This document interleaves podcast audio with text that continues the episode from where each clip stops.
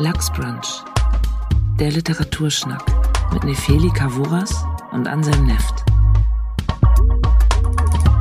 Hallo und herzlich willkommen zu unserer letzten Folge in diesem Jahr, also quasi ein Weihnachtsspecial von Ansem Neft und mir und heute unserem Gast Leo Hieronymi. Allerdings wird es heute nicht weihnachtlich, sondern eher Richtung Halloween passen, aber wir nehmen, wie es ist. Es ist düster, es ist passend und ich freue mich, mich mit meinen zwei Kollegen heute zu gruseln. Hallo Leo. Hi, wie geht's? okay, du bist schon in Stimmung, das passt schon mal sehr gut. Mhm. Ich stelle dich mal kurz vor, damit ähm, die Leute nicht denken, dass du einfach nur gruselig bist.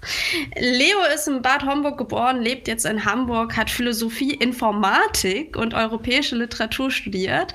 Er ist Gründer des Literaturkollektivs Rich Kids of Literature, aber ihr nennt euch jetzt New Kids of Literature, wie ich erfahren Was? habe. Oder? So. Nee, weiß ich nichts von. Aber bisher klingt okay. die Biografie gruselig. ich kann auch weitermachen. Es wird auch immer gruseliger. Ja. Du hast nämlich ähm, letztes Jahr beim Ingeborg-Bachmann-Preis äh, gelesen und Horror. dann erschien dein Ro Horror und dann erschien dein Romandebüt in, Zwangslos in Zwangloser Gesellschaft, was jetzt als Taschenbuch erschienen ist zusätzlich. Mhm. Und äh, die finde ich mit spannendste Publikation ist eigentlich dieses Jahr gerade erschienen. Zwar mit dem Titel Mostro. Ähm, es geht um Pinocchio-Eis und ich finde es großartig, weil du hast mit äh, dem Kollegen zusammen, Christian Metzler, ein Fototextbuch gemacht und ihr habt äh, innerhalb von neun Tagen irgendwie, keine Ahnung, knapp 100 Eisdielen in ganz Deutschland besucht und einfach einen ganzen Tag mehrere Pinocchio-Eis gegessen. Mhm. Und es, ich finde den Klappentext auch so schön, dass ich den ganz kurz zitieren muss, weil ich mich so gefreut habe darüber. Es gibt Bücher, die von ihren Autorinnen und Autoren nur aus einem einzigen Grund geschrieben wurden. Sie wollten es ihren eigenen Bücherregalen stehen sehen, sie wollten es ihren Freunden schenken, sie wollten glücklich sein und konnten nicht glücklich sein, solange sie wussten, dass es dieses Buch nicht gibt. Ein solches Werk ist Mostro. Und so geht's mir auch. Seitdem ich dein Buch bei mir im Bücherregal stehen habe, bin ich irgendwie glücklicher. Ja? Schön, dass du da bist, Leo. Ja, oh, danke. Cool. Du hast heute allerdings ein nicht sehr glückliches Buch mitgebracht, sondern ein gruseliges. Dracula.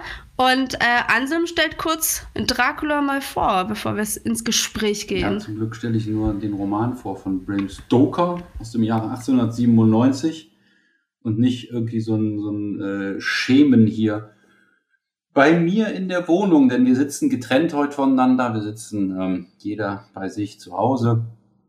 Ähm, wir sehen auch ein bisschen angeschlagen aus, also ich zumindest.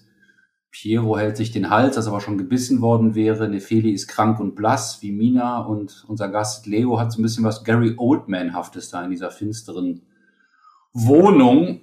Also dieser, dieser ganze Haufen hier ist irgendwie ganz gut ähm, angezählt, aber auch vorbereitet. Ich denke, die ähm, von Francis Ford Coppola 1992 orientiert sich recht stark an dem Roman. Wenn man den Film kennt, dann weiß man schon relativ viel von dem, was da passiert. Ähm, für diejenigen, die es irgendwie bisher geschafft haben, sich ähm, jenseits sämtlicher vampirischen Umtriebe aufzuhalten und Dracula überhaupt nicht kennen, kann ich kurz sagen, ähm, es handelt von einem, ja, so einem Anwaltsgehilfen namens Jonathan Harker.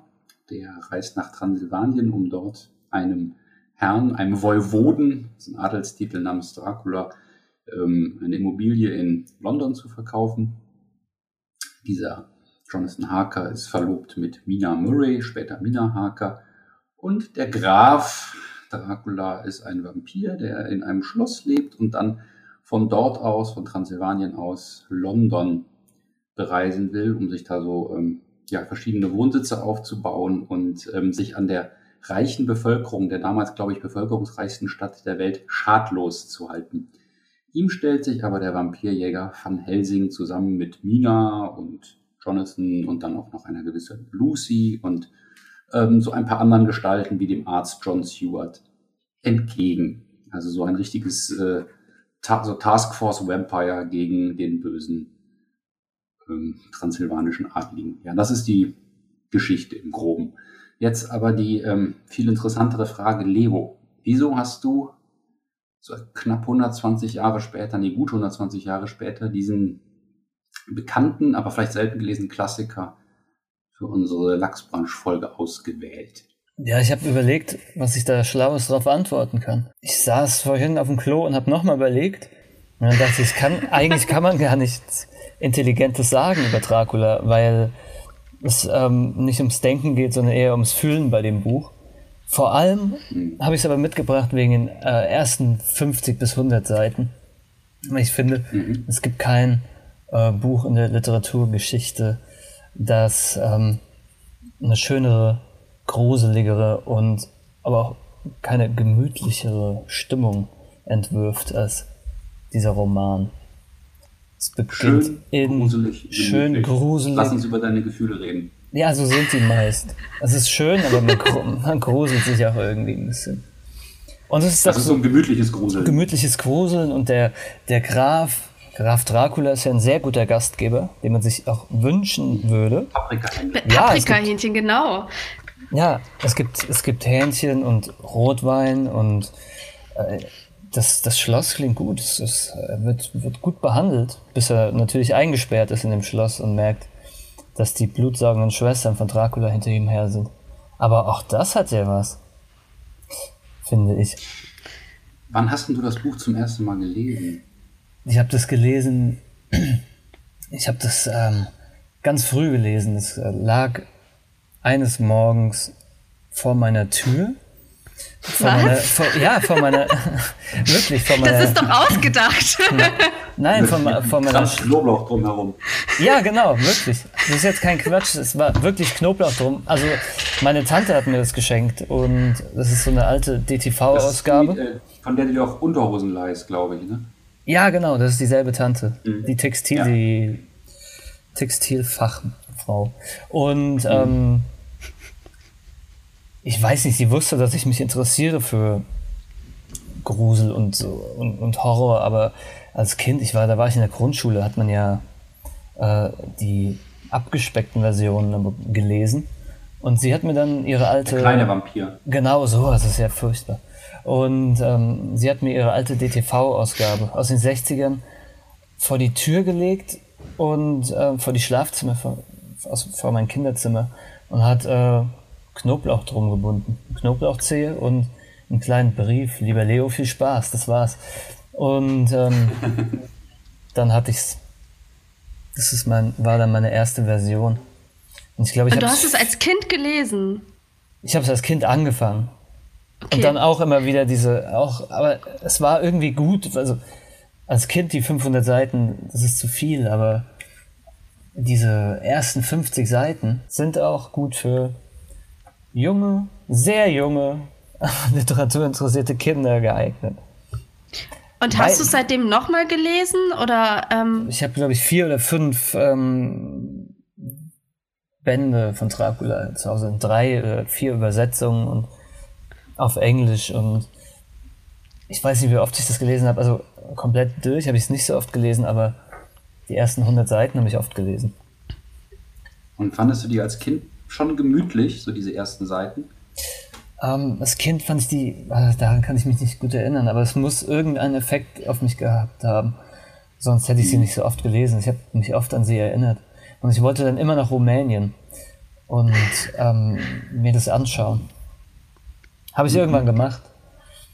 Und war also das schön oder eher enttäuscht, weil das dann so, so eine touristische Burg war und irgendwelche Dracula-Accessoires? Ja, man weiß gar nicht, wo, das historische Vorbild, also Vlad, der Pfähler in Rumänien eigentlich gewohnt hat, auf welchem Schloss. Sie haben dann mhm. irgendwie irgendeins auserkoren zu seinem Schloss, obwohl es das wahrscheinlich nicht ist.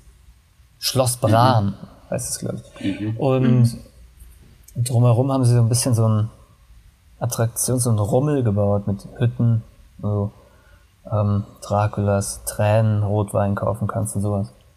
Und Geil. Es war, es war nicht sein Schloss, aber es hat, glaube ich, auch Stoker äh, ähm, als Vorlage gedient. Mhm. Also das Schloss, das beschrieben ist im Roman, ist, glaube ich, dieses Schloss irgendwo in der Walachei. Und Nefeli, wie, ähm, was für Emotionen hat die Lektüre bei dir denn wachgerufen? Oh, viele.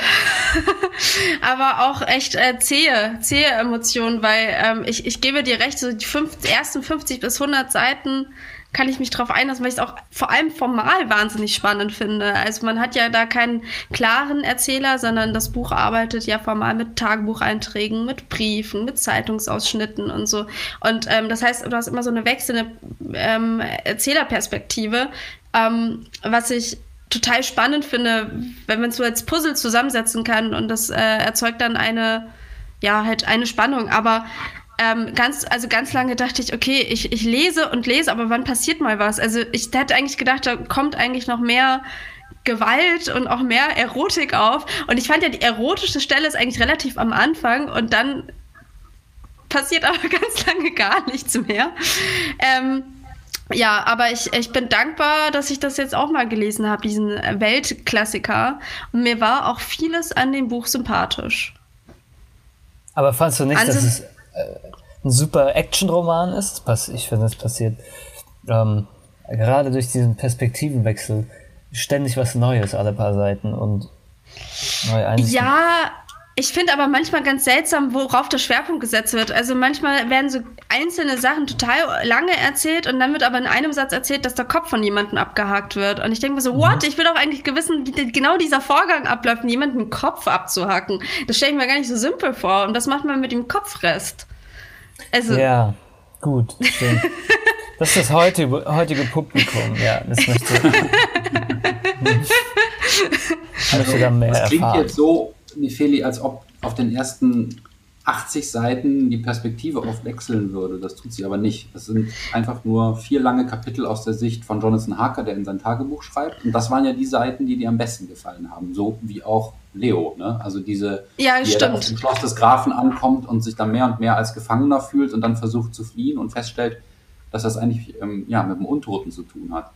Mhm. Der äh, es auf seine Leute in London abgesehen hat vor allem finde ich da den, den eigentlichen Spannungsmoment, dass er immer nicht weiß, ähm, ist jetzt eigentlich sein, ist er, ist er einfach wahnsinnig geworden? Also er zweifelt ja auch in seinem eigenen Verstand und er weiß mhm. ja nicht, was passiert wirklich und was nicht. Und ich finde, das ist ja bis heute eigentlich das Allergruseligste, auch in Filmen oder auch in anderer Horrorliteratur.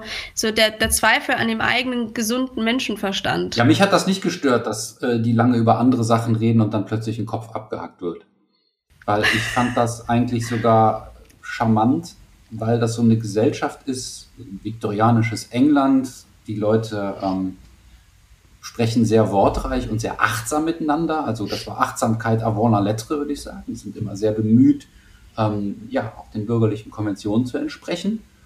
Und die knien sich hin und die weinen und die beschwören einander und die schwören sich Treue und ähm, sagen sich, wie, wie, wie gut sie sich gegenseitig finden. Also das, das geht einem sehr zu Herzen.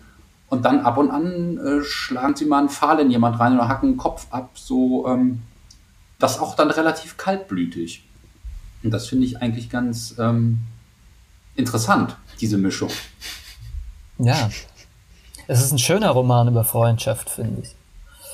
Oder über neue Freunde. Ja, das, das, ist wirklich so wie, wie später dann bei Stephen King, dass einfach so ein Team von Leuten, ähm, die mehr oder minder ähm, gezeichnet dann auch sind von, von ähm, Problemen, die da mit, den, mit der ganzen Sache einhergehen, ähm, zusammenhalten und mit ihren verschiedenen Fähigkeiten irgendwie so das Böse zur Strecke bringen. Genau. Ich denke, da hat das King ist eigentlich was die, von gelernt. Das ist eigentlich die Vorlage auch für Ghostbusters. ja, aber für mich war das trotzdem ein ziemlicher Nerventest, weil ich habe hab gerade viel zu tun. Das ist irgendwie so, so Jahresendstress und dann ein Buch zu lesen, das, ich sag's mal vorsichtig, ähm, leicht entschleunigt und auch so heutigen Lese- und äh, auch Sehgewohnheiten jetzt nicht gerade entspricht, ist schon echt hart, weil gerade der Van Helsing, der holländische äh, Arzt und äh, Wissenschaftler, endlose Monologe äh, da erzählt, in denen er eigentlich das erzählt, was wir alle schon die ganze Zeit wissen und das aber dann auch dreimal wiederholt. Also da muss ich schon wirklich sagen, Leo, Danke für nichts. Das war wirklich anstrengend. Also, ähm, äh, wenn man das Buch ja, so um die Hälfte streichen würde, dann wäre das, glaube ich, ein ganz schmissiger Roman bis heute. Und ich habe gehört, und da bin ich wirklich traurig geworden, es gibt eine isländische Fassung von 1901. Die soll deutlich mhm. kürzer und deutlich brutaler und auch erotischer sein oder, oder sexintensiver, Nefeli. Also das, was du alles verlangt hast. Ich weiß nicht, warum man nicht diese isländische Version jetzt einfach heute nimmt, sondern uns immer noch mit diesem 550 Seiten Ding quält. Das ist die äh, Version von dem Asmundsson. Das kann der sein. Hat, äh, der hat aber, äh, der hat, der hat die erotischen Details und die Sideplots alle erfunden. Also, Ach so, ja. Ah. das, ist, das ist keine Ist nicht originär. Originalversion mehr. Nee.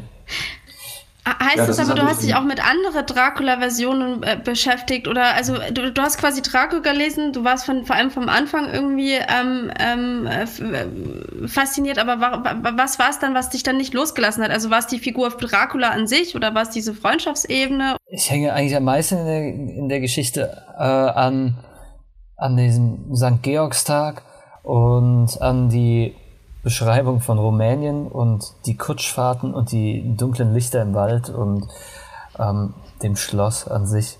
Eigentlich an Also keiner das Figur. Also wirklich nur an der Mhm. Atmosphäre. An der hänge ich am meisten. Ja. Ich Das kann kann schon ich verstehen, verstehen. dass die 600 Seiten auch zu viel sind. Und ähm, vor allem, wenn es so extrem intensiv anfängt und auch so stimmungsvoll. Und ich finde auch noch ähm, den zweiten Teil gut, ähm, der in Whitby spielt, weil das auch sehr schön englisch ist und ähm, am Meer und dann kommt Dracula und saugt eine Schlafwandlerin aus. Das ist ja, das sind schöne Szenen. Und dann kommen, dann kommt natürlich, dann kommen, dann wird es ein bisschen langwierig. Und diese Freundschaft, die, also ich finde, das hat auch ein bisschen was, der Roman hat auch was Kitschiges und ähm, was Pathetisches. Aber das kann man auch ausblenden. Es ist irgendwie witzig, diese, dieser Zusammenhalt zwischen den äh, Vampirjägern. Also ich finde, da sind viele Szenen drin, die man sich enorm gut vorstellen kann, die auch äh, schon nach einer Verfilmung praktisch schreien, obwohl es da, glaube ich, noch kein Kino gab in der Zeit, dass das geschrieben worden ist. Aber es gab ein Theater, das, ähm, da war der, der Stoker Geschäftsführer, das war, glaube ich, ein ziemlich großes Theater, Lyzeum in London mit dem damals berühmtesten aller Schauspieler in ganz England, Henry Irving. Und ähm, ja, ich glaube, das ist auch ein bisschen theatralisch gedacht. Und ich habe viele Szenen noch sehr stark vor Augen und anders als du, Leo, finde ich die gar nicht so gemütlich. Ich verstehe zwar, was du meinst, ne, dass man sich so ins Bett einkuschelt mit was zu essen und dann hört man so, äh, wie die Vorhänge rauschen und dann denkt man sich vielleicht eine, eine finstere Burg. Und das ist all, auch alles, weil es ein bisschen Stereotyp heutzutage längst ist, dann irgendwie so vertraut, dass es was Behagliches hat. Ich finde aber tatsächlich die, die größte Stärke von dem Roman, dass das echter Horror ist. Weil ähm, die ganzen Ängste, auf die da irgendwie angespielt wird und die, die Bilder, die da erzeugt werden und die Stimmung, die finde ich bis heute tatsächlich unangenehm. Ich finde es total unangenehm, mir vorzustellen, dass ich in so einer kalten, leeren Burg mit so einem Toten bin und da nicht weg kann. So äh, folkloristisch interessant dann auch dieses Rumänien darum herum sein mag. Ich finde es ziemlich widerlich, mir diesen Renfield in der Irrenanstalt vorzustellen, der sich da irgendwelche Fliegen in den Mund schiebt. Ich finde es total grauenhaft, wenn, wenn eine junge Frau so Stück für Stück äh, zu einer Toten wird, die Kinder aussaugt und dann nachher irgendwie umgebracht, also noch ein zweites Mal umgebracht werden muss von ihren eigenen Freunden. Ähm, das ist tatsächlich äh, bis heute harte Horrorstoffe. Und ähm, ich finde, man kann auch drei Sachen lernen, wenn man selber Horror schreiben will, die hier gut gemacht sind. Nämlich erstens, der Gegner folgt klaren Regeln. Also er hat Stärken und Schwächen, das macht ihn plausibel und damit irgendwie auch unheimlicher, als wenn wie in so vielen modernen Geisterfilmen die Geister irgendwie alles können, mal kommen sie aus der Wand, mal sind sie in einem drin, mal machen sie dies, mal machen sie das. Mhm. Zweitens sind die, sind die, diese Freunde, wie ihr sie nennt, ziemlich sympathisch. Vor allen Dingen Mina und Lucy finde ich unglaublich sympathisch. Wenn ich die Briefe von denen lese, geht mir das total zu Herzen, wie lebendig, neugierig, wach und, und, und fröhlich die sind. Mir tut das dann richtig weh, wenn die irgendwie bedroht werden. Und letzt, der letzte Punkt, der für, für eine gute Horrorgeschichte herhält, ist, ähm, dass auf, auf so eine mythologische Weise echte Konflikte und Probleme verhandelt werden und echte tiefsitzende Ängste einer Gesellschaft. Und da ist eine ganze Menge, glaube ich, rauszuholen. Aber es ist trotzdem viel zu lang für heutige Verhältnisse und, und auch äh, wirklich arg geschwätzig. Aber was genau meinst du mit den Konflikten? Ja, ich weiß, was du meinst. Die Figuren selber haben vielleicht nicht die gewaltigen Konflikte, aber der Roman ist voller Konfliktpotenzial. Ähm, zum Beispiel du bist in einer sich aufgeklärt wähnenden Gesellschaft voller wissenschaftlichem Aufbruch und dann kommt so ein altes Böses aus der Fremde und scheint dir überlegen und dann greifen die Leute plötzlich auf irgendwelche Kreuze zurück. Das ist doch schon irgendwie ein, ein, konfliktreiches Thema. Oder ähm, du heiratest eine Frau und die fängt plötzlich an, ähm, dir, dir an den Hals zu wollen. Oder du wachst nachts auf und da steht so, so ein fremder Mann bei dir im Zimmer. Also ähm, alles schon passiert. Ja, alles eben alles schon passiert. Oder du wirst einfach abhängig, du wirst einfach suchtkrank nach Blut. Ähm, mhm. Kontrollverlust in einer Gesellschaft, die nur auf Kontrolle basiert. Das ist ja schon, schon eine sehr durchritualisierte Gesellschaft, zumindest im Bürgertum. Und dann schreibt der Stoker auch immer so über die Arbeiter, als ob das alles Trunkenbolde sind. Ne? Die Leute, die irgendwie arbeiten, die sagen immer, wie staubtrocken ihre Kehle ist und wollen immer Geld schnorren, um sich Schnaps kaufen zu können. Ja, das finde ich ganz interessant. Es gibt keinen einzigen, der in diesem Roman vorkommt, der ähm, nicht zum Bürgertum gehört, also der, der irgendwie zum, zur unteren Klasse damals gehört, der nicht äh, saufen will. Vielleicht auch so ein Thema des Buches. Ähm, weil die in der Oberschicht da oder in der Mittelschicht, die trinken auch alle. mhm. Aber die machen das halt ein, ein bisschen edler. Aber vielleicht ist das auch ein Suchtroman. Ich habe gestern ja, ähm, habe ich noch Dra also die Dracula-Verfilmung mit Winona Ryder und Gary Oldman und äh, so angeguckt und dachte so, das ist ja total faszinierend, den Film zu gucken, nachdem man das Buch gelesen hat, weil ähm, die haben einerseits so viel, ganz viele Details aus dem Buch entnommen, was total viel Spaß macht. Und dann guckt man aber zum Beispiel diese Szenen an, ähm, die im Film total krass erotisch sind und die im Buch aber mir gar nicht ähm, erotisch vorkamen. Das finde ich schon interessant. Und dann weiß ich nicht, ob es jetzt einfach nur meine Lesart und ob das damals einfach total krass war, ähm, das so zu lesen. Also ich habe mich auch gefragt, welche Ziel Zielgruppe der, der Roman damals eigentlich hatte. Ob der eigentlich eher von Frauen? Beine verkleidet werden, damit man kein nacktes Bein sieht. Also, mhm. das, das, war wirklich, wirklich äh, eine Zeit, wo, wo glaube ich, hier einige Dinge extrem shocking waren in dem Buch. Also, dass da zum ja, Beispiel eine Frau blutrote Lippen aufmacht, während ihr gleichzeitig irgendwie der Flock da ins, ins Herz geknallt wird, das ist ja auch nicht so kurz beschrieben. Mhm. Also, ich, ich fand das auch relativ ekelig sogar. Und ich habe hunderte von Horrorfilmen gesehen und von Horrorgeschichten gelesen. Und ich finde das tatsächlich ekelhaft. ich glaube, was, ähm, was angsteinflößend ist, auch für die, war für die damalige Gesellschaft, ist der Verführer. Also Dracula, der die Frauen, die verheirateten Frauen beziehungsweise Verlobten dieser Männer verführt und sie äh, eventuell besser befriedigt als ihre eigenen mhm. Männer. Ähm, sich gegenseitig mit Blut füttern, Körpersäfte austauschen und ähm, auch viel stärker sein als der eigene Mann. Mhm. 20 und mal so stark. Ne? 20 mal so stark. Das wird mehrmals durchs, erwähnt. Durchs Fenster rein und raus. Und mhm. Kann sich in Tiere verwandeln. Ja, das Wer wünscht sich das nicht? Mhm. Und ähm, ja, es gibt diese Szene, wo in der Dracula Minas Blut trinkt.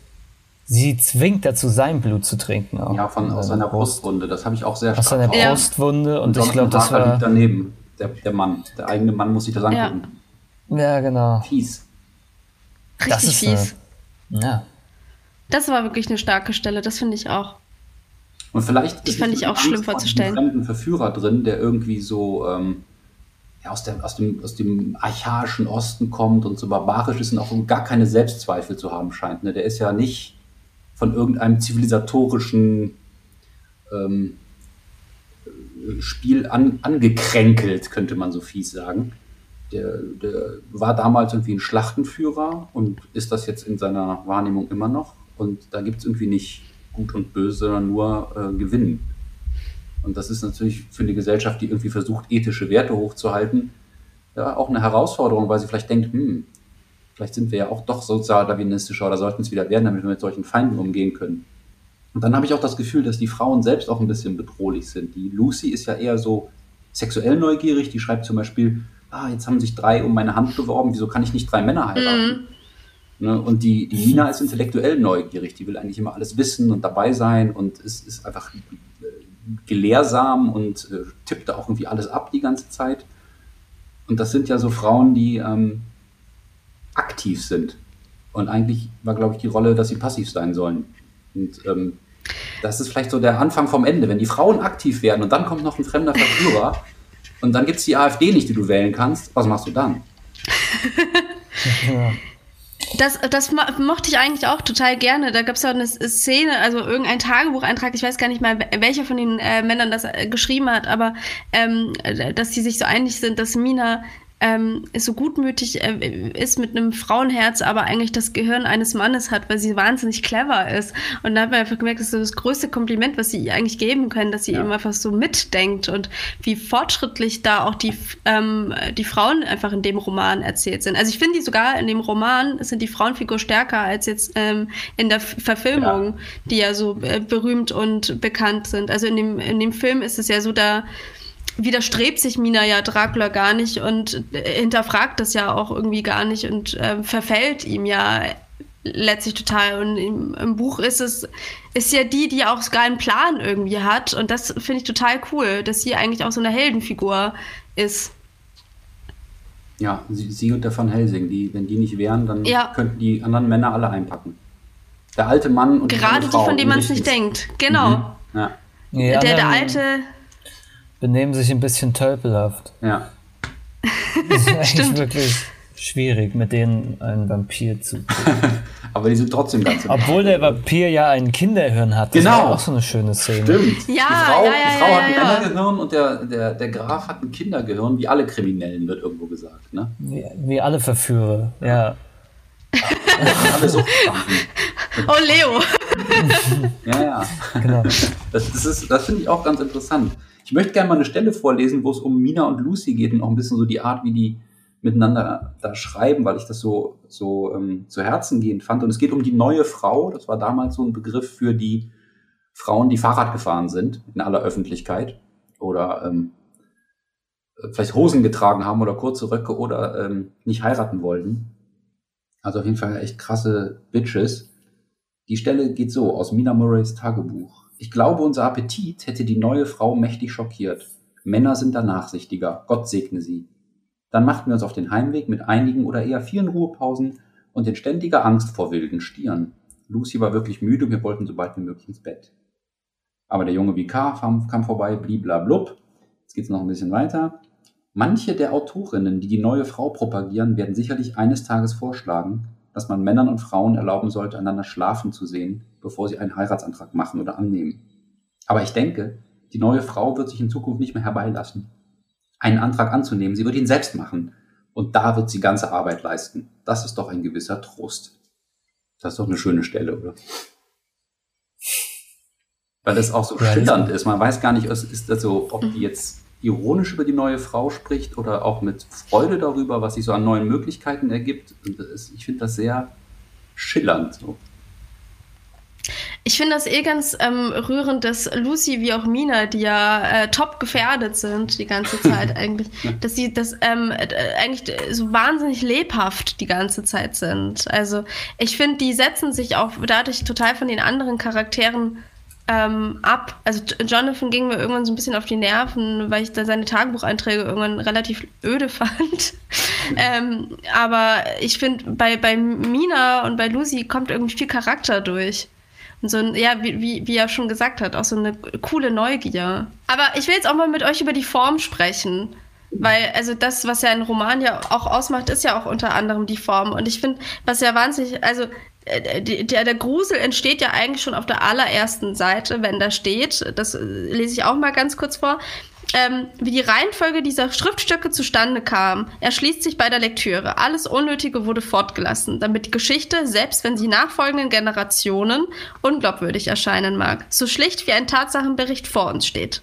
Eine Verzehrung vergangener Ereignisse aufgrund von Gedächtnisirrtümern kann ausgeschlossen werden, denn alle ausgewählten Berichte entstammen dem unmittelbaren Erleben, sie beruhen auf der Sichtweise und dem Kenntnisstand derer, die sie abgefasst haben. Das heißt, es wird uns eine, ein, ein, eine reale Geschichte eigentlich verkauft. Und dadurch, dass ja auch so alles mit so realen Mitteln erzählt wird, also Tagebucheintrag, das wirkt ja alles wirklich wie so ein, eine Berichterstattung aus mehreren Fragmenten. Und ich finde, dadurch entsteht ja auch schon ein Grusel, also allein anhand der Form. Und das finde ich erzählerisch eigentlich genial. Also nicht nur eine, eine gruselige Geschichte zu erzählen, sondern auch durch die Form eigentlich einen Grusel erzählen zu können.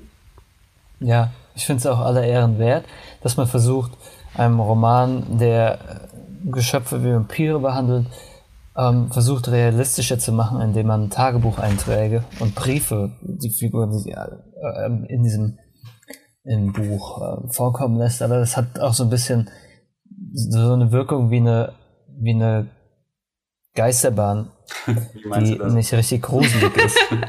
also indem man ey, weiß, dass man gleich erschreckt wird und wie man erschreckt wird und dass das mhm. ähm, Pappmaché ist.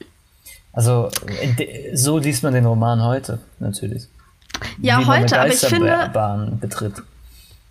Aber stell dir mal vor, du bist der erste Mensch, der die Geisterbahn überhaupt betreten hat, dann ist es krass. dann ist es gut, ja.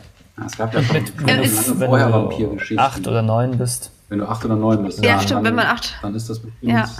äh, sehr fantasieanregend bis übererregend. Allein schon das Paprika-Händel hätte mich damals aus der Bahn geworfen. So. Dass der so ein ganzes Hähnchen serviert Da liebte ne? ich ja, da liebte ich ja die Nebenbe es gab dann in, es gibt dann in diesem Tagebucheintrag am Anfang auch so Klammern Nebenbemerkung, ich muss mir unbedingt das Rezept holen. Weil ich dachte, das ist das realistischste im ganzen Buch, dass jemand ein Tagebuch schreibt und sich denkt, ah, beim Notieren, oh, ich muss mir noch unbedingt das Rezept besorgen. Es war so lecker beim Herrn Dracula. Das hätte sowas hätte es öfter geben müssen im Roman. Genau. Also, Finde ich auch. Ah, ich bin aber zwischen, äh, wir wollten heute, heute Abend wollen wir Dracula ermorden, aber ich muss nachher nochmal zur Post. Ja. Da muss ich noch. Ähm, aber sowas ist relativ viel drin, finde ich. Ist, ja? Also nach dem so, Motto, naja. aber wir mussten erst gut frühstücken, weil wir bei Kräften sein wollten, um dem Ungeheuer genau, uns entgegenzustellen. Ja, das finde ich sehr Das wird sehr oft erwähnt. Leider erfahren wir nicht, was die frühstücken. Ähm. Und die ja, Stimmung ist eigentlich auch recht gut immer. Ja. Obwohl ja, die stimmt. der Horror lauert. ja. Na, bis auf bei Jonathan am Anfang. Der ist relativ verzweifelt. Zu Recht. Er will den Slivovitz nicht. Ja. er verschmäht am Anfang sogar den Alkohol. Aber, äh, aber was auch, also was ich auch halt gut finde, ist halt, von wem eigentlich die Tagebucheinträge sind. Also zum Beispiel stellt euch mal vor, wie platt es gewesen wäre, wenn ähm, von Dracula auch ähm, Tagebucheinträge gewesen wären. das können wir ja mal schreiben. Heute wieder Hunger gehabt. Heute wieder Hunger gehabt. Bin wieder nach Hause gegangen. Wer, genau. Ich bin böse und weiß nicht warum. ja, das geht natürlich. Nicht. Das wäre schön, ja. Aber Lea, du hast ja gesagt, ja, ähm, du findest es aller Ehren wert, dass das Buch versucht, ähm, mit, mit so, ja, das, diese Vampirgeschichte so glaubhaft wie möglich zu machen. Einmal durch die verschiedenen Tagebucheinträge und so Zeitungsberichte und so, so eine pseudo-realistische äh, Annäherung. Ich glaube auch, dass das so ein, ein wichtiges Ziel war und dass da noch andere Strategien dazu gehören, zum Beispiel auch so mit, mit der modernen Wissenschaft dazu kommen und mit den, mit so modernen Autorinnen und Autoren und ähm, so London der Gegenwart zu nehmen. Das war, war einfach, glaube ich, das London, das ist so, wie wenn du es heute in Berlin 2021 spielen lässt. Und äh, da, da kommt mhm. irgendwie der wilde Watz hin. Und ähm, die, die Menschen, die hier auftauchen, so Mina und so, sind vermutlich recht progressive Gestalten damals gewesen. Auch wie die so miteinander umgehen. Und ich finde es auch wunderschön, wie, wie da drei Männer um die Hand von Lucy irgendwie anhalten und nur einer bekommt sie sozusagen. Ja. Und die sind nachher aber alle so, ach Mensch, ja, wir wünschen dir viel Glück und schön für dich und äh, ich werde ewig dein, dein, dein Freund sein, wenn du irgendwas brauchst, sag Bescheid, dann helfen die sich alle gegenseitig und so. Also da sind auch so ganz ja, schöne ähm, Dinge dabei, die auch heute noch gut funktionieren, finde ich. Aber wirkt der Roman nicht trotzdem viel älter, als er eigentlich ist? Was ist denn sonst noch in so 1897? Er ist ja nur 100, zum Vergleich. Er ist nur 120 Jahre alt. Ach so, ja, aber, aber die anderen Bücher aus der Zeit wirken auch, glaube ich, ganz schön alt, oder? Also was ich überraschend finde, ist ja, dass ähm, vor allem, also zu, über, zu überprüfen, was seitdem eigentlich über Dracula geblieben ist oder was nicht. Und ich finde ja, irgendwie der Roman prägt ja vor allem das Aussehen von Dracula bis, bis heute. Also die, die ganzen, ähm, so stellt man sich einen Vampir vor und so muss er auch irgendwie handeln. Ähm, das finde, also das finde ich macht das, dass er sich nicht so alt lesen lässt, weil man die Sachen immer noch irgendwie erkennen kann. Und das Spannende ist eben den Ursprung mal davon zu lesen, von davon, wenn an Halloween die Kinder sich als Vampire verkleiden. Ja, aber ich glaube. Stimmt, vorher gab es dieses Bild nicht. Nee, genau, das hat gab's doch und das äh, du hast ja äh, Ansem, du hast ja vorhin von diesem ähm, Schauspieler auch erzählt von Henry Irving und eigentlich hat Bram Stoker ähm, sich auch von Henry Irvings Aussehen inspirieren lassen und wollte eigentlich ähm, dass unbedingt er auch die Theaterfassung spielt, also dass er Dracula spielt und der hat wohl das äh, Manuskript gelesen, war so, das ist ja grässlich, das will ich nicht oh. spielen. Oh. War total dagegen und eigentlich ist ja ihm das Aussehen zu verdanken. Das ist eigentlich tragisch. Ja, die, die, Ausstrahlung, ne? so eine, so eine dominante genau. männliche Ausstrahlung. Ich habe mal so, so, ein Bild gesehen von diesem Henry Irving, die sehr eindruck, ein sehr eindrucksvolles Bild. Ähm, ja, was die, was das Gefühl angeht, dass das Buch älter ist. Es ist natürlich näher dran von der Machart und der, der Mentalität an den Romanen, die 100 Jahre älter nochmal sind als Dracula. Und so diese Gothic Shower Novellen, da Geist von Otranto, Melmos der Wanderer und was es da so gab, der Rote Mönch. Ähm, da ist es näher dran als an ähm, Büchern, die 20 Jahre später rauskamen. Also irgendwann fing da ja auch schon der Mann ohne Eigenschaften an oder so. Und das ist irgendwie eine ganz andere ähm, Art, zumal natürlich auch das hier schon einfach Unterhaltungsliteratur ist, die, glaube ich, immer ein bisschen konservativer zu Werke geht. Also Unterhaltungsliteratur, die aber dadurch so interessant ist, dass ich glaube, dass da sehr viele dem Autor selber unbewusste Ängste, Hoffnungen, Wünsche und so weiter drin sind. Also ich glaube, das ist ähm, da ist viel Energie hinter. Und wenn ich das als 8-, 9-Jähriger gelesen hätte, dann wäre ich sicherlich auch ähm, gleichzeitig erschreckt und total angezogen gewesen von dieser Burg. Von der Burg, mhm. genau, ja. Da, da, mhm. So Draculas Gast zu sein und dann so äh, gleichzeitig diese Wunder erforschen zu wollen und aber zu merken, scheiße, das geht mir ans Leben, ich muss hier unbedingt weg, sonst wird's ganz schlimm. Und dann aber so hilflos zu sein und der Jonathan ist ja in mehreren Situationen so zur Passivität verdammt und ich glaube, das ist auch eine Angstfantasie von Männern im Patriarchat oder in dieser so mit engen Rollenzuschreibungen arbeitenden Gesellschaft. Männerhirn, Frauenhirn. Kinderhirn. Kinderhirn. Genau, das sind Kinderhirn. die drei Arten von Gehirn, die es gibt. Ich finde auch, dass sie genau diese zwei Sachen, also einmal ähm, diese Hilflosigkeit, die ja bei vielen Figuren immer wieder auftaucht und aber auch die Atmosphäre so eigentlich ähm, das, das Besterzählte ist. Und da ähm, fand ich das interessant. Ich habe heute nachgelesen, dass Bram Stoker, der hatte irgendwie eine kuriose Krankheit, bis er sieben Jahre alt war. Der konnte kaum alleine laufen und ähm, ähm, auch nicht allein, also alleine äh, stehen und so. Und ähm, die Krankheit ging auch plötzlich wieder weg, aber er war halt so lange am Bett gefesselt. Und ähm, man sagt jetzt im Nachhinein, dass es daher auch ein bisschen kommt, dass er dieses ähm, Hilflosigkeitsgefühl oder so, auch, also die, dieses Trauma, was er dadurch hatte, oder ähm, diese Beschränkung, dass er darin eigentlich, also dass er Dracula auch ja an dieses Gefühl irgendwie ranpasst. Und er war ja selber nie in Rumänien oder so, aber er hat sehr viel geforscht im Britischen Museum und so und hat auch jahrelang recherchiert, um diese Atmosphäre ähm, erzählen zu können. Und er hat sogar, das fand ich total abgefahren, er hat sogar die Kutschfahrten angepasst. Also die stimmen auch damals mit den damaligen Kutschfahrten überein. Quasi den Busfahrplan überprüft. Ah, also die Längen. und die, genau. Ja. Zugfahrpläne spielen auch eine Rolle. Mina, Mina das lernt immer cool. Zugfahrpläne auswendig. Stimmt, ja, genau. Die sind auch, glaube ich, angepasst und so. Das finde ich schon ganz cool. so die, dieses Engagement des Autors. Die Bemühung um Genauigkeit bei einem fantastischen Roman. Ja, ich glaube, ja.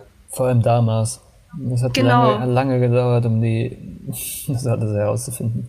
Wälzen, Ohne Wälzen. Google. Die ganze Zeit durch ja. die Stadt laufen und ich glaube, er hat sechs. Deswegen muss er uns ja 550 Seiten jetzt vorlegen, wenn er schon so lange recherchiert hat. er hat sechs oder sieben Jahre daran geschrieben und bis kurz zur Abgabe des Buches hieß es The Undead. Und dann ähm, kam man noch auf die Idee, es Dracula zu nennen. Mhm. Vielleicht wäre es dann irgendwie unbekannter geblieben, ich weiß es nicht. Auf jeden Fall war es gar nicht so ein großer Erfolg. Der hat, der hat das Buch einem Hall Caine gewidmet. Kennt ihr den? Nein. Nee. Das war damals der Bestseller-Autor in London und England. Wirklich? Der hat irgendwie 10 Millionen Exemplare von seinen, das war der, das war so der große Literat, das war der Daniel Kehlmann von damals. Den kennt heute keiner mehr. Und Bram Stoker ähm, ist relativ unbekannt und also als Autor unbekannt und eher nicht so reich gestorben.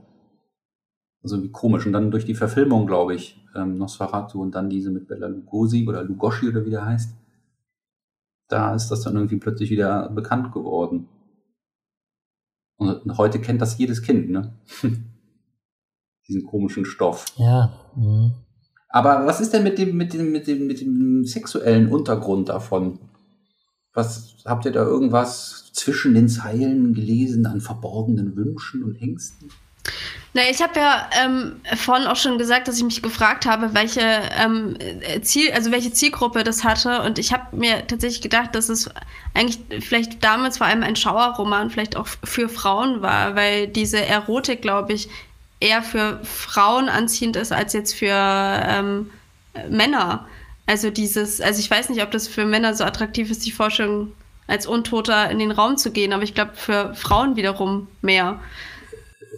Wie, wie, meinst du das? Ich glaube, so diese Vorstellung, ähm, als, als Frau untergeben zu sein und äh, quasi jemandem zu gehören, ohne ihm offiziell ah, zu gehören, dass das eine Erotik vielleicht ausgemacht hat. Genau die darin irgendwie erzählt wird. Und ich habe das Gefühl, die wird vor allem irgendwie eher aus der Frauenperspektive eigentlich erzählt, dadurch, dass wir eben nicht Draculas Tagebuchaufzeichnungen haben. Also er erzählt ja nicht mhm. Wie krass geil er das findet. Also er kommt ja nicht zu Wort und so, aber die Erotik geht ja von ihm irgendwie aus. Und deswegen habe ich gedacht, ah, vielleicht war das damals vor allem irgendwie wirklich irgendwie auch für, für, für die Frauen gedacht. Ich weiß nicht. Ist ja, aber nur eine aber Überlegung. Es können doch Männer auch das attraktiv finden, so wehrlos ausgeliefert zu sein und ähm, vielleicht auch von einem Mann in den Hals gebissen zu werden. Der, der macht da ja nicht so große geschlechtliche Unterschiede, der Graf. Oder? Mhm. Ich weiß nicht, wie du mhm. das siehst, Leo. Oh, ich mach da, ähm, wenn es ums Blutsaugen geht, na, ist ja dann Nahrungsaufnahme. Wir essen ja auch weibliche Tiere, wenn wir mhm. Tiere essen. Aber ähm, es ist ich finde ihn, das haben wir vorhin schon gesagt, er ist gefährlich, weil er so leidenschaftlich ist. Und die Leidenschaft vor 120 Jahren hat sich ja relativ in Grenzen gehalten oder mhm. musste sich in Grenzen halten. Aber ist der Leidenschaft? Und wahrscheinlich ist er auch so ein, ja, mhm. Dracula. Ich kenne, glaube ich, nichts Leidenschaftlicheres als ihn. Und er ist halt animalisch vor allem. Ja, und er ist ja auch, er will, er will, er will sich ja ein, ein das ist ja fast faschistisch, wie er denkt. Und gleichzeitig leidenschaftlich will sie ein Imperium aufbauen und die Menschen unterwerfen, sie müssen alle untot sein und ihm dienen. Aber so dandyhaft finde ich den eigentlich nicht, weil das ist erst in den späteren Filmen, dass der dann so kommt und auch so parliert und äh, verführerisch ist.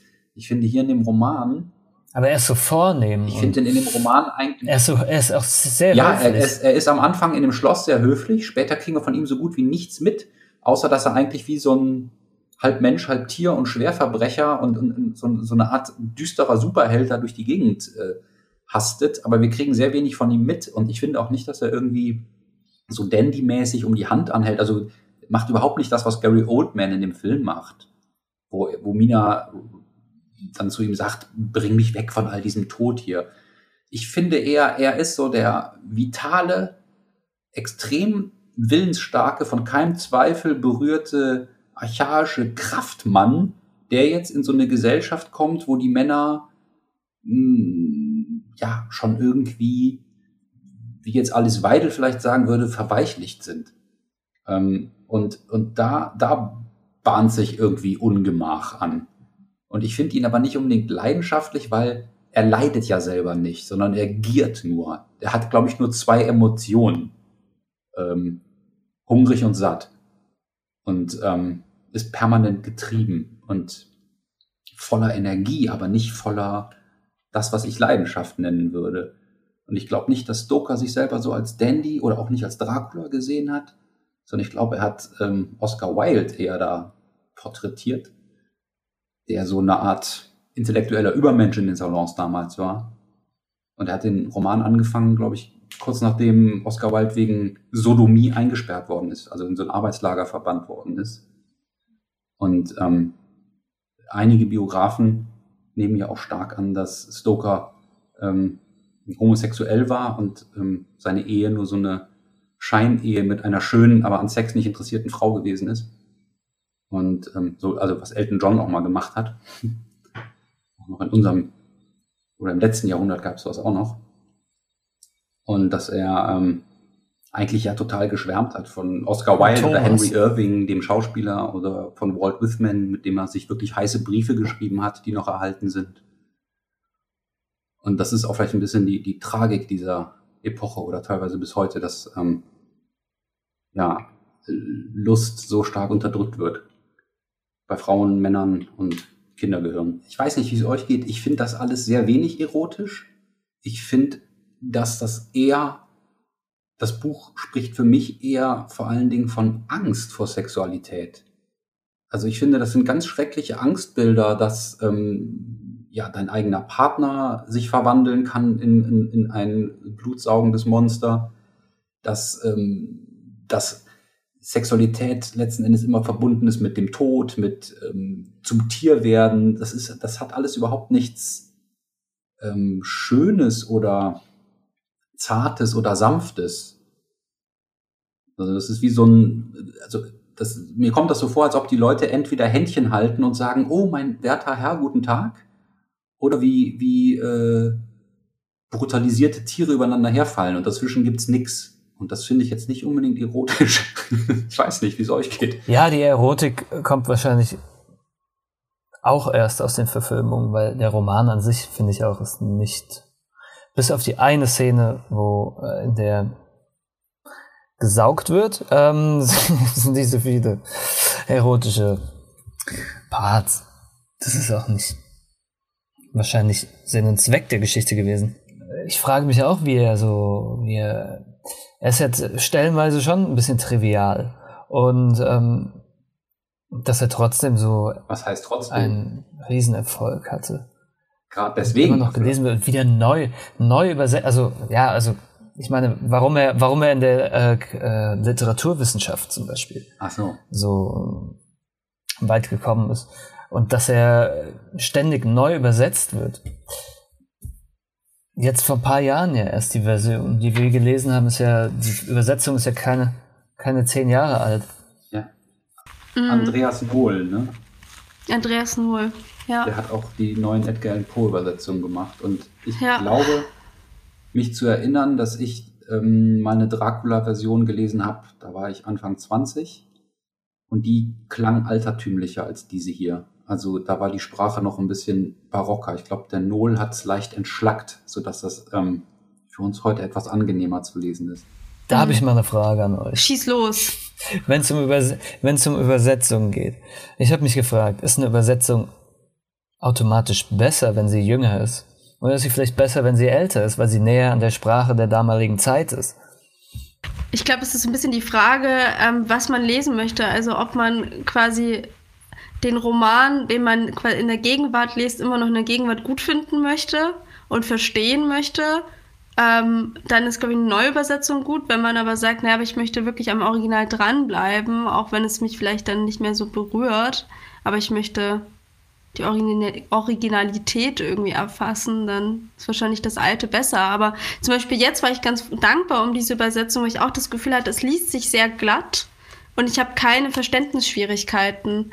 Ich habe manchmal das Problem mit so alten Übersetzungen, dass ich dann einfach alleine schon über Rechtschreibung oder einfach über Wörter stolpere, die es einfach nicht mehr so gibt. Und das wirft mich aber völlig raus dann. Ja, geht mir auch so. Ich finde das so auch, ähm, ich finde die Übersetzung ganz angenehm. Ich frage mich jetzt natürlich, warum wir das nicht irgendwie im Original, falls es das überhaupt so gibt, gelesen haben. Aber ich oh, 550 froh. Seiten, come on. Ja, das wäre noch anstrengender geworden. Es gibt hier in dem Buch auch irgendwie recht viele Anmerkungen, ne, wo einzelne Sachen erklärt werden. Wo die, das stimmt. Was es damit auf sich Und er hat ja sogar Dialekt eingebaut, Plattdeutsch ja. an einer Stelle. Ja. Das sind schöne Plattdeutsche. Das finde ich schon süß.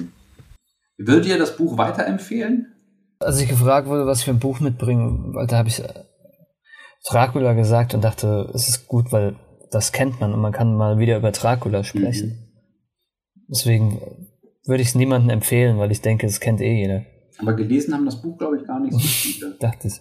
Nee, ne? Also, ja, glaub, wo du eben gesagt hast, warum ist es eigentlich so auf dem Literaturbetrieb so, so, ein, so ein langanhaltender Erfolg? Vielleicht wirklich, weil man da so viel rein interpretieren kann.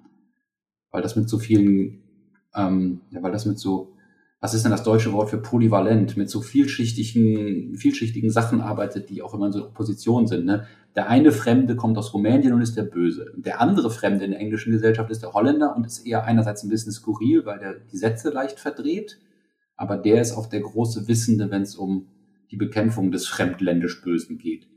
Und der Graf Dracula hypnotisiert die Mina und dasselbe macht der Van Helsing aber auch mit ihr.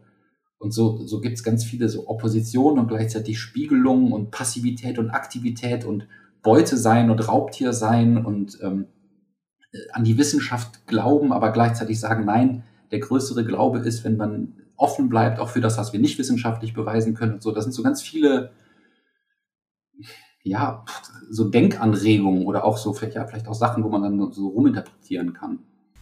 Ja, und weil es einfach auch so ein Riesenphänomen geworden ist. Also man kann ja ähm, das ist ja irgendwie auch so cool, dass diese, dieses weltweite Phänomen, dass dieser Grusel vor Vampir und Dracula aus einem literarischen Werk entspringt. Das ist eigentlich genau das, was sich ja die Literaturwissenschaft eigentlich immer gewünscht hat, dass sie auch äh, popkulturell eine Rolle spielt. Und nie hat man es endlich geschafft. Aber ich wage mal zu behaupten, dass die wirklich die meisten Menschen im Literaturbetrieb das Buch einfach noch nicht gelesen haben ähm, und vielleicht auch dann anders bewerten würden. Deshalb finde ich, ist es ein der größten Verdienste des Buches, die Stimmung und äh, sind die Stimmung und die Bilder, die mm. bis in die Unendlichkeit, in die auch reichen. Und ja, die, die Bilder das, funktionieren ja, bis heute. Kann man, das die funktionieren, aber die funktionieren wahrscheinlich mm. immer. Ja. Der hat da irgendwas angezapft, im wahrsten Sinne des Wortes. Ja. Ich wollte euch gleich noch eine Frage stellen. Vorher möchte ich noch als Zuhörerinnen-Service Susan Zieger erwähnen, die 2008 ein Buch ausgegeben hat, Inventing the Addict. Uh, Drugs, Race, Sexuality in 19th Century Literature oder American and British Literature. Ähm, da geht sie ähm, auch auf Dracula ein und auf die Zusammenhänge von der damaligen Überlegung zu Sucht, zu Geschlecht, zu Ethnien und so weiter. Und das ist relativ ähm, interessant und unterhaltsam. Ob man das dann so sehen will, sei dahingestellt. Ich finde halt ein Aspekt, der oft ein bisschen ähm, unterbeleuchtet ist, ist ähm, das Suchtthema, das Alkoholismus-Thema.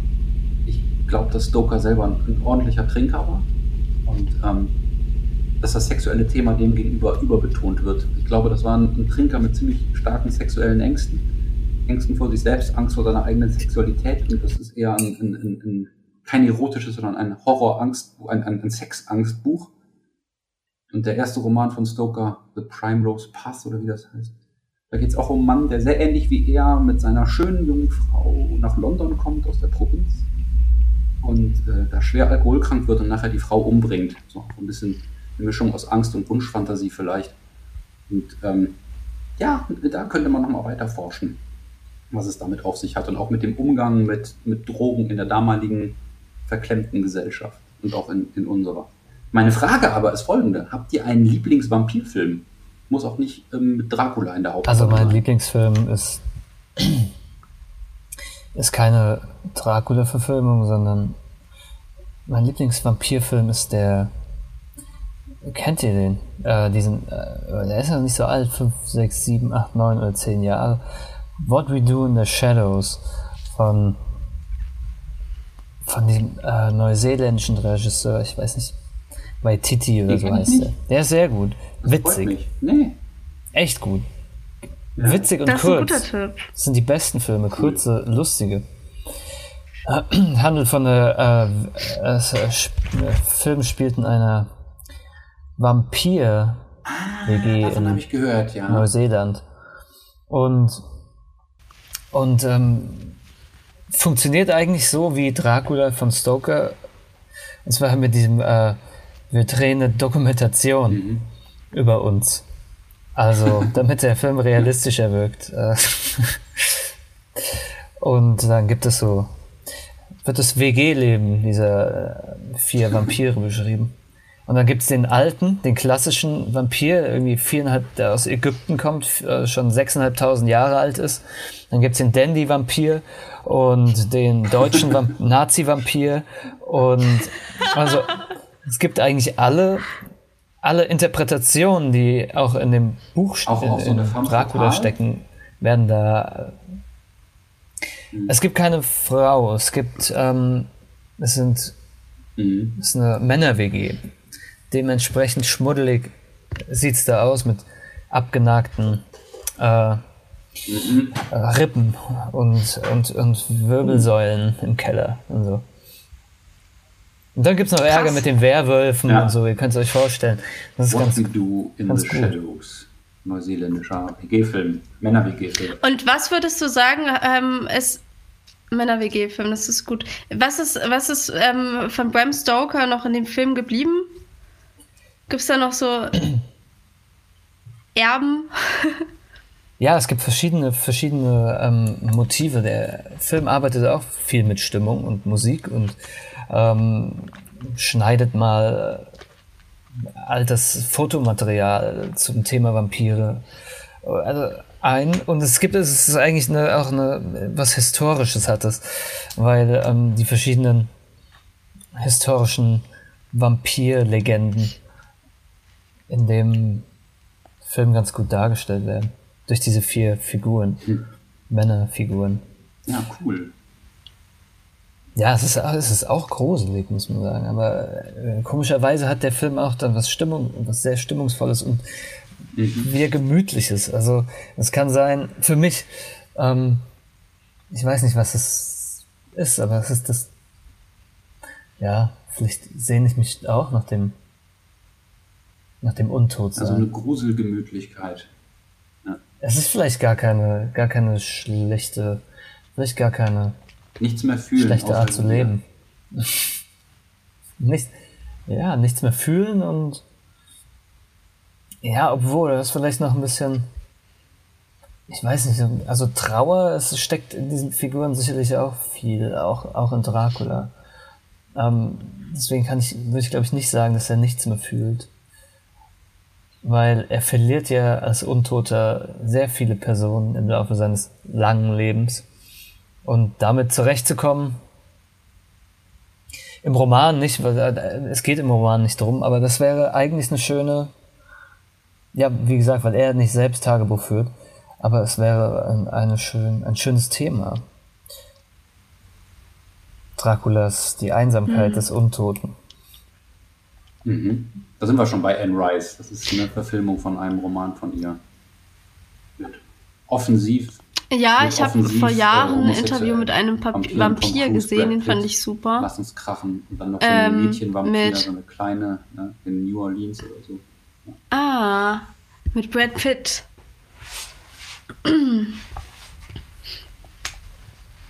ja. Mhm.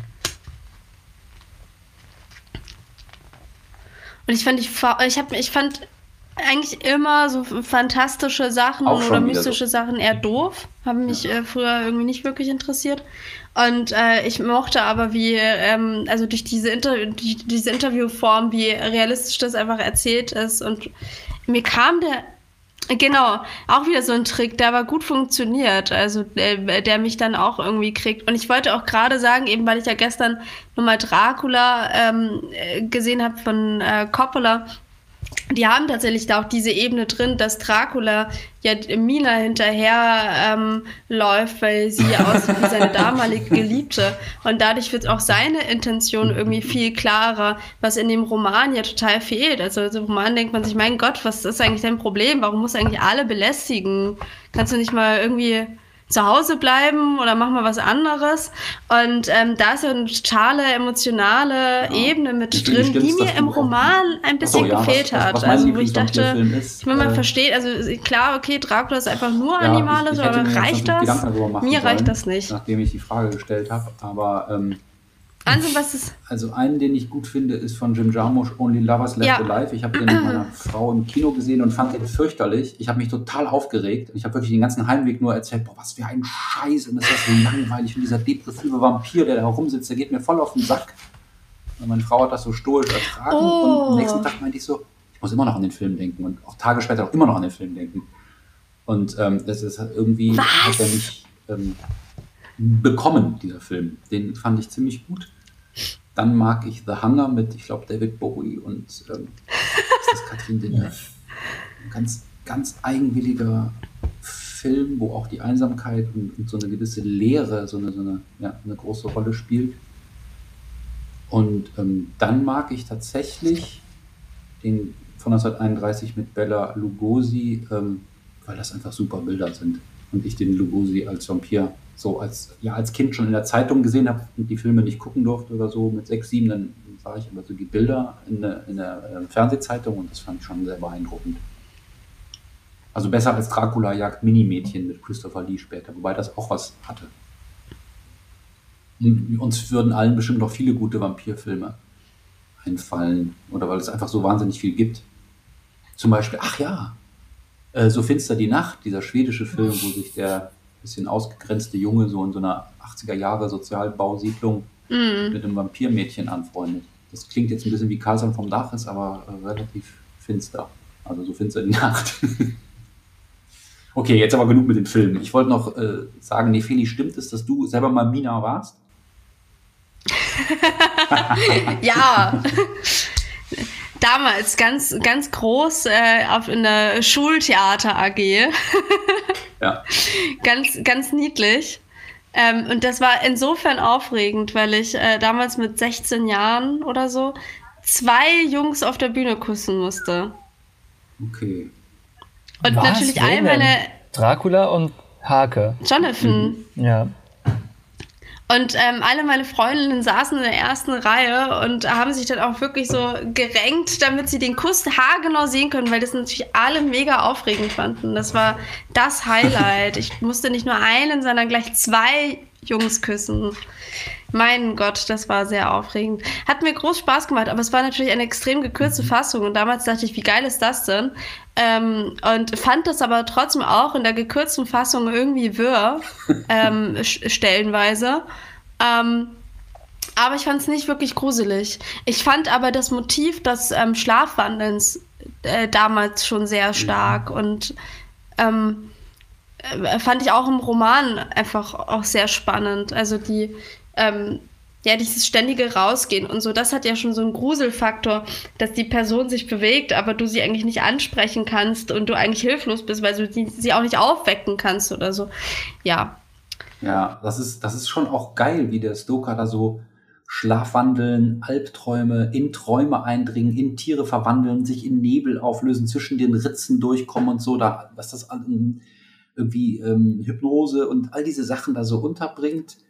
Ähm, ich finde, das ist schon echt ein super Horrorkompendium. Wie gesagt, man sollte es kürzen. Ich, ich wollte dich noch was fragen, äh, Leonard. Ähm, dieses Buch Mostro mit dem Pinocchio-Eis. Wieso heißt das Mostro? Und habt ihr in neun Tagen wirklich 100 Pinocchio-Eise gegessen und wie ist es dir damit ergangen? Das sind also drei Fragen, wie du merkst. Wir haben, ähm, das Buch heißt Mostro, das ist äh, heißt Monster.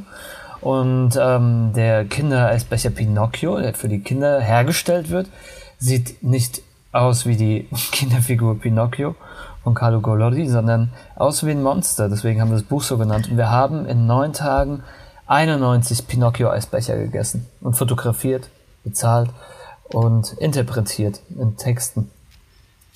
Ähm, das ist. Und wie soll ich das bekommen? Ist das nicht ein bisschen viel? So neun Eis am Tag oder auch Ja, das ist, äh, hat Christian gegessen, fast nur. Das ist mein alter Schulfreund. Mhm. Und der hat mich begleitet, der hat die fotografiert, ich habe äh, darüber geschrieben und er hat, glaube ich, 75 Prozent, drei Viertel aller ja, vielleicht 80 Prozent aller Eisbecher gegessen.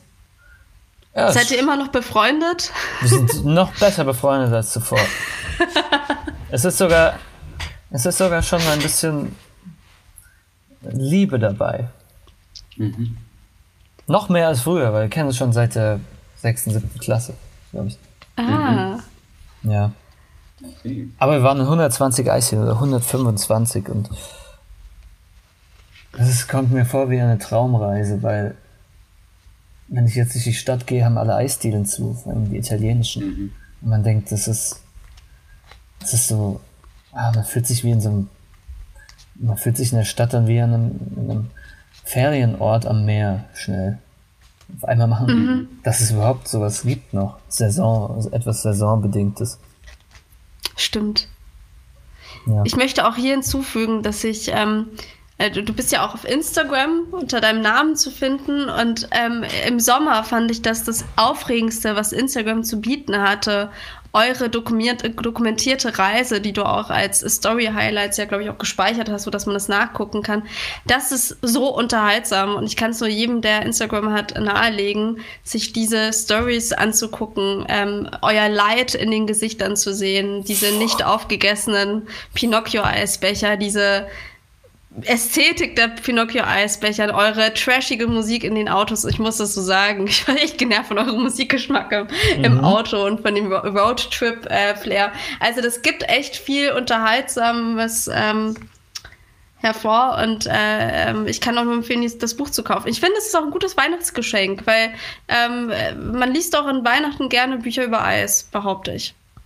Bestimmt. Aber Vor allem, wenn die ja alle zu haben. Richtig. Dein, dein davor erschienener Roman ist ja jetzt weniger ähm, eislastig und eher friedhofshaltig. Und würdest du sagen, dass deine, deine frühe Liebe zum ersten Teil von Dracula äh, bei dir ein, eine Freude am abseitig düsteren, am gemütlich unheimlichen bis ungemütlich unheimlichen wach geküsst hat? Oder ähm, interpretiere ich hier über, wie mancher Freudianer bei Dracula? Nein, ich glaube nicht. Also äh, ich überlege auch gerade, es, es ist doch so, dass es sehr viele gruselige Bücher für Kinder gibt, dass sich Kinder mhm. sehr gern gruseln. Und ich dachte immer, ich bin relativ normal, was das angeht. Auch ähm, so ähm, Schulfreunde, die waren, mhm. glaube ich, auch interessiert früh an, sobald es ging, an Stephen King und vorher aber auch äh, ähm, ich weiß nicht was für, ach so Gänsehaut, diese, diese Jugendbuchreihe mhm. und sowas, das mhm. haben die ja auch alle gelesen. Und ich glaube, es ist John relativ. Sinclair. John Sinclair, genau, das habe ich also, da habe ich noch eine ganze Kiste hier rumstehen. Ja. Äh, Helmut Rellergert, oder wie er heißt, der schreibt ja. Mhm. Und, und der, den wollte ich mal interviewen, aber der wurde schon interviewt von ich habe vergessen. Wie heißt der? Jonathan Mese. Das ist gut. Ach so. Muss man mal, mhm. müsste mal googeln. Und ähm, aber dass ich dafür ein Interesse entwickelt habe, war, glaube ich, so ein ganz normales Jugendinteresse wie Dinosaurier, mhm. Vampire. Aber manche schreiben dann später noch über Dinosaurier, andere nicht. Ne? ja, genau. Aber ich habe auch nicht mehr über Dinosaurier geschrieben, aber vielleicht kommt's noch. Oder? Habe ich nicht schon? Ach, nee, ich weiß nicht. das bleibt auf jeden Fall, das ist gut. Ja, jetzt schreibe ich über die Musik, die wir gehört haben, während wir das Pinocchio-Eis gegessen haben. Und zwar über mhm. äh, Trance-Musik. Ein, ein sehr, sehr, ein, vielleicht so knapp 200-seitiger Essay über Frankfurter, die Frankfurter Trance- und Techno-Szene. Mhm. Um, verknüpft mit unserer Jugend an der integrierten Gesamtschule in Stierstadt und mhm. unseren Drogenproblemen, die wir eigentlich nie hatten. Also es bleibt spannend. Ja, es bleibt spannend. Das könnte meinen, meinen Trance-hörenden Neffen interessieren. Mal zu, zu den Ursprüngen in Frankfurt zurückzukommen. Mhm. Ja, nee, Figi, ja. wie sieht's aus? Ähm, gehen wir in die Sage zurück? Ja, ich, ich bin ja. fertig. Ja, du bist ich bin, krank. Ähm, ich, bin, ich bin auch neidisch. um den Hals, damit man die Einstiche nicht sieht. Richtig. Ich bin, ich bin neidisch auf die Dunkelheit in, ähm, auf, in Leos Bildschirm, weil sie verspricht Ruhe. Ich bin im Sarg. Du bist im Sarg. Danke, dass du uns mitgenommen hast. Im Sarg ist die aus, ja. Internetverbindung besonders gut. Du musst aufpassen, dass bei euch im Sarg keine Hostien liegen. Ja, ich werde, glaube ich, noch lange an Dracula zurückdenken. Mehr als an manch anderes Buch, obwohl es jetzt nicht mein Liebstes bisher war. Aber irgendwie, äh, ja, manche Dinge vergisst man nicht mehr, wenn man sie einmal zum zweiten Mal lesen musste. Komplett. Danke, Leo.